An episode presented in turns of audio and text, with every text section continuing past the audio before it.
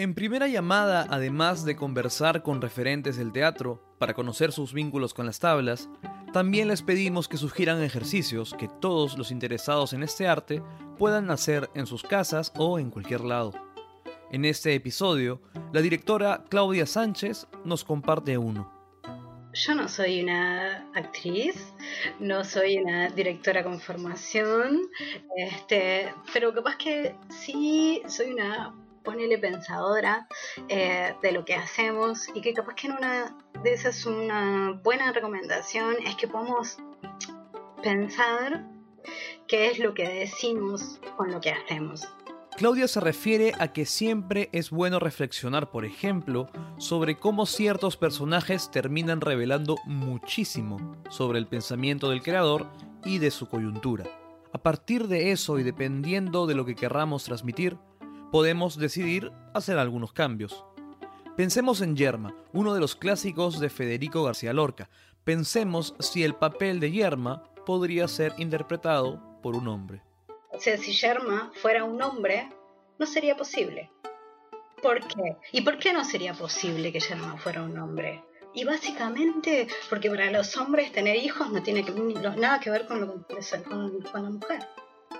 Entonces, ¿de qué estamos hablando ahí? Estamos hablando de una capacidad reproductiva y de quién engendra a, un niño o una niña. No, estamos hablando de qué es lo que le pone a la sociedad encima a la maternidad y qué es lo que le pone a la paternidad, qué es lo que no le pone a las, las otras cosas que sí le pone a la paternidad cada, una, cada persona que está diciendo ese parlamento, que está diciendo, eh, actuando esa escena, o poniéndole música a esa escena, o poniéndole la luz a esa escena, está eligiendo marcar una cosa por encima de las otras. O sea, ¿qué pasa si en el monólogo de Sherma, en lugar de estar iluminando a Sherma, que Sherma esté en apagón y esté, no me acuerdo el nombre ahora del personaje, de él, visible, viendo qué es lo que le pasa con eso? No sé, hay muchas decisiones que son discursivas y hay que ser muy conscientes y muy responsables de eso. Porque esa es nuestra herramienta, es para eso para la que nos pagan, no para hacer la misma Sherma de hace 60 años. Y ahí está el reto el mismo razonamiento se puede aplicar a otros autores clásicos. Pensemos en Shakespeare. Seguramente han visto algún montaje de alguna de sus obras en las que se decidió que todo el elenco esté compuesto por hombres o por mujeres.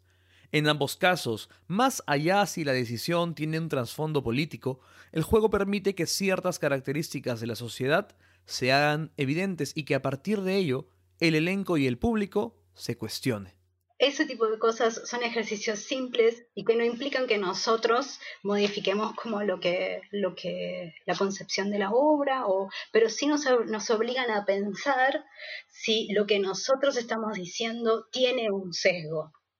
Y entonces ahí decidimos qué es lo que queremos hacer con eso.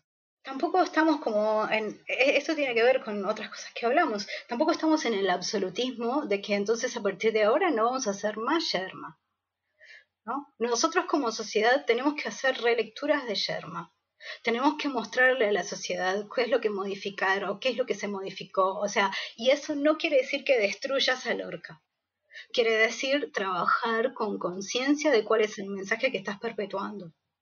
Y eso es un curso ético, personal de cada una de las personas que está haciéndolo. Y no es solamente la concepción de la apuesta.